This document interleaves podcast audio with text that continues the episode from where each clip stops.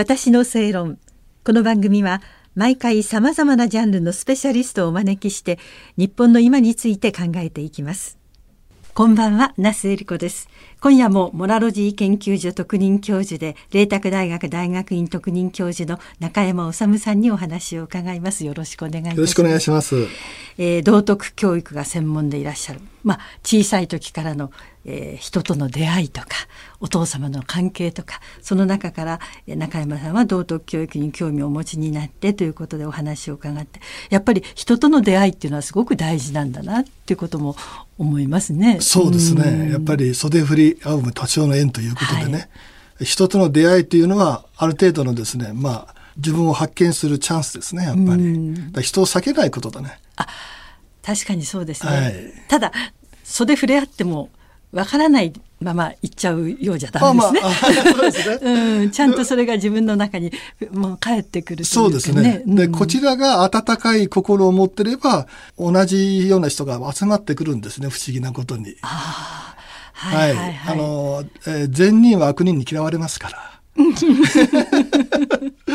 こちらがそういう心を持てれば自然とそういう同じような波長の人が集まってくるんじゃないですかね。あそうですね、はい、おっしゃる、ね、問題はその時に楽しく会話ができて、はい、相手の幸せの願えるかどうかとかね、うそういうのが出て現れればですね。それはなんかその人の持っている本質的なものとか、うん、あの大きさとか、いろんなことが問われると思うんですけど、うん、そういうことがあって、道徳教育というものが今学校で行われていると。で、はい、あの前回お話を伺いました。いわいわゆる学校の教科の要であり、なおかつ学校全体教育全体がその道徳というものを、うん、えー、行っていくそういうことだということだったんですけれども、いろいろね指導要領等々あの難しいものは置いといて、はい、分かりやすく言うと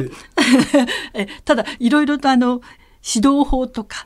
評価とか、うん、先生の在り方とか、うん、いろいろな問題点もあるわけですね。そうですね。はい。あの、まず教科科で一番変わった点ですけれども、はい、何かと言いますと、指導方法が変わったことですね。うん、今まではその読み物道徳と言われているように、もっぱらまあ道徳的な物語のですね、登場人物の心の心情とかですね、それを理解させるような形式的な指導だったんですね。はい、それが今度は考え、議論する道徳教育へと転換がなされてですね、うん、今でいう、ハイで言うと問題解決的な学習とか、体験的な学習を含めた指導法に変わってきているということがあります。はい、これ一点です。それからもう一つはですね、あの、教科化によって二つの義務がですね、生じまして、一つはですね、教科履修の義務ですね。はい。小学1年生は年間34時間、小学校2年生から中学3年生までは年間35時間の授業を行うことが義務付けられたわけです。必ずそれはやらなきゃいけませんということなんですね。はい。だから昔はですね、道徳の時間ホームルームとかですね、他の科目にですね、はい、振り返ってましたけど、そういうことはできなくなった絶対やらなければいけない。やらなくやらなきゃいけないですね。今コロナで授業時間すごい減ったりしてますけど、この30何時間必ず守らなければいけない。そういうことですね。あるいはその今だったら短縮でやるか、はあ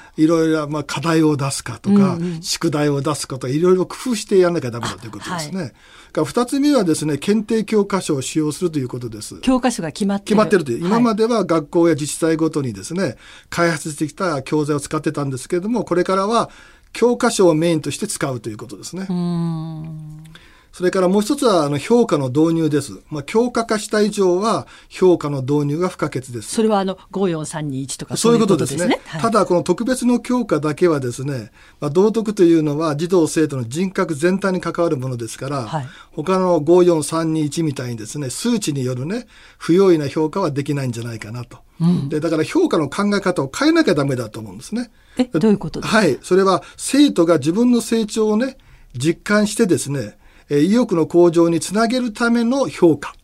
あなたはこういうところが良くなりましたよ。こういう時の伸びましたねっていうね。うん、意欲につなげるような評価とか、教員の側からすればですね、教員が生徒の学習状況を理解してですね、その結果を踏まえて自分の指導についての改善を行うための評価にするということですね。先生自身の評価でもあるそう、自分の授業をですね、見直すためと言いますかね。例えば自分のあの、まあ、感想文を書かせるとですね、はい、自分の教えたことが言語化されてなければですねあここ子供たちの心に届いてなかったんだなっていうことちゃんと伝わってないんだな伝わってないんだなってことが分かるわけですよね。はい、ああそれはでもあの他の授業でもそうですよね。そうですね。レポートとかで、うん、結局行ったことが何も分かってない そうそうそうそうそう。書けないそれから昔あの生活評価っていうのありましたね。こういうことができるようになりましたねとか。はいはい、一人で何ができるようになりましたとか。はい、そうそうあれをもっと発展させて、はい、あこういう一人人に対して思いやりの心が持てるようになりましたねとかね。いい心遣いができましたねとかね。はいはい。そういうのもあると思うんです。うん、確かに。私の授業なんかではですね、はい、何やったかというと、両親にね、ありがとうの手紙を書いてみろと。なぜかというと、感謝の心を持てば幸福感が高まるということが、まあ、ポジティブ心理学の実験結果が出てるんですね。うん相関関係じゃないです因果関係なんですよ。うん、感謝の心を持つと幸せになれると。だから君たちお父さんとお母さんにですね感謝の手紙を書きなさいっていうので書かしたことがあってですね、はい、それは何年生とか？今大学生なんですけど。あ大学生大学の授業です。はいはい。でそれに対してどういう反応があったかレポートしろっていう。ご両親の、はい、戸惑ったご両親も。いましたけど今まで言われたことないよって。大丈夫かお前って感じでなんかもう心の問題があるんじゃないかとかね。はい、い。ろいろね、うん、でもそういうあの実生活の日常生活に基づいた道徳っていうものを根付かせないとですね、はい、頭だけで道徳を理解しても意味ないと思うんですね。そうです、ね、道徳の授業を受けることによって考え方態度が変わったっていうところが唯一の成果だと私は思いますけどね。あそもそもあのこれが強化化された背景には、うん、いわゆる小学校とか中学校のいじめ問題っていうのがあったんですよね。はいうん、それってやっぱりあの人に対する思いやりとか、人と自分との関係とか、うん、それをどう捉えられるかということですものね。まさにそうですね。うん、あのご存知のように、まあ、今回の道徳化の背景には大津のいじめ自殺とか、まあ、平成27年の川崎の事件とかありましたけれども、うん、まあ、いじめが原因の実に痛ましい問題があの多発したことですね。うん、だから文科省が道徳を強化したのもこのいじめが発端です。でどういうふうに変わったかというといろいろな問題が起こった時にですねあなたならどうするかを問うためのその考え、議論する道徳への転換を図りたいというのが新しい意図です。うん、でですから公平とかね公正社会正義相互理解とか、はい、寛容とかのような内容項目を取り上げて、まあ、道徳の強化の中身の充実を図るというのといじめ問題のことを自分のこととして多面的多角的に考えるどういうことかというと加害者の立場でどうか被害者の立場でどうか傍観者の立場でどうかというふうに多面的多角的にいじめ問題を考えるような工夫が望まれていると。こういうことですね。ただし、はい、えー、道徳科の学習費というようにはいじめという文言は一度も登場してないんですよね。だから実際の道徳科の授業といじめをどう関連づけるかということについては、まあ現場の先生の力量ですね。はい。はい。た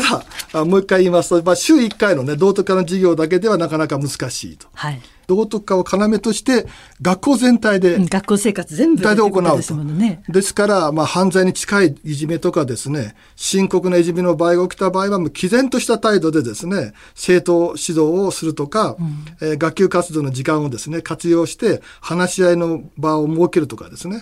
うん、もっと直接的な、えー、対応が必要になってくるということですね。うん先生方もあの教え方とか、指導の仕方とか、はいなかなか大変ですね。大変ですね。だからもう学校やクラスのフード作りですね。カルチャーっていうんで、アメリカの方ではスクールカルチャーって言うんですけど、学校文化、うん、学校文化がいじめなどをですね、認めないようなそういう雰囲気作りですね。だから道徳のこの教科のクラスだけで絶対対応はですね難しいと思いますね、うん、その時間聞いてるだけではみんないじめは悪いということ分かってるわけですから、はい、それでもやるわけですよね、はい、だからどうしていじめのメカニズムが起こるかということを科学的に研究してですね、うん、いじめにはどういう種類のものがあるのか。でもう一つ言うとそのネガティブで対処療法的な指導だけじゃなくて肯定的でですね予防するようなですね、はい、道徳指導みたいなものができればですね。まあ、それが本来そうですね。一番望ましいことですね。はい、あの、そう、子供にとっては学校っていうのがもう生活のこう社会というか、はい、中全部ねになってしまうわけで、うん、その中でどういう価値観とかその中で何が大事、うん、どういう身の処し方というと変ですけれども、うん、えー、していくかっていうのを学んでいくわけでそこで培うものってとっても大きいですよね。とっても大きいですね。はあ、なかなか考えると怖いくらいですね先生のお仕事って。いうのは。まあ、先生は、あの、生徒のロールモデルって言うんですけど、はい、役割モデルなんです。先生は好むと子供だとに関わらず学生が手本として見てるんですね。家では親です。はい、自分が嫌だと言って見てますから、先生がまず身をもってですね、道徳を実践して明るいクラス作りをしないとですね、上から目線で道徳やれじゃですね、子供たちはついてこないんじゃないかと思いますけどね。はい。ありがとうございました。モラルジー研究所特任教授、麗澤大学大学院学校教育研究科道徳教育専攻特任教授の中山治さんにお話を伺いました。次回もよろしくお願いします。お願いします。私の正論お相手は那須恵理子でした。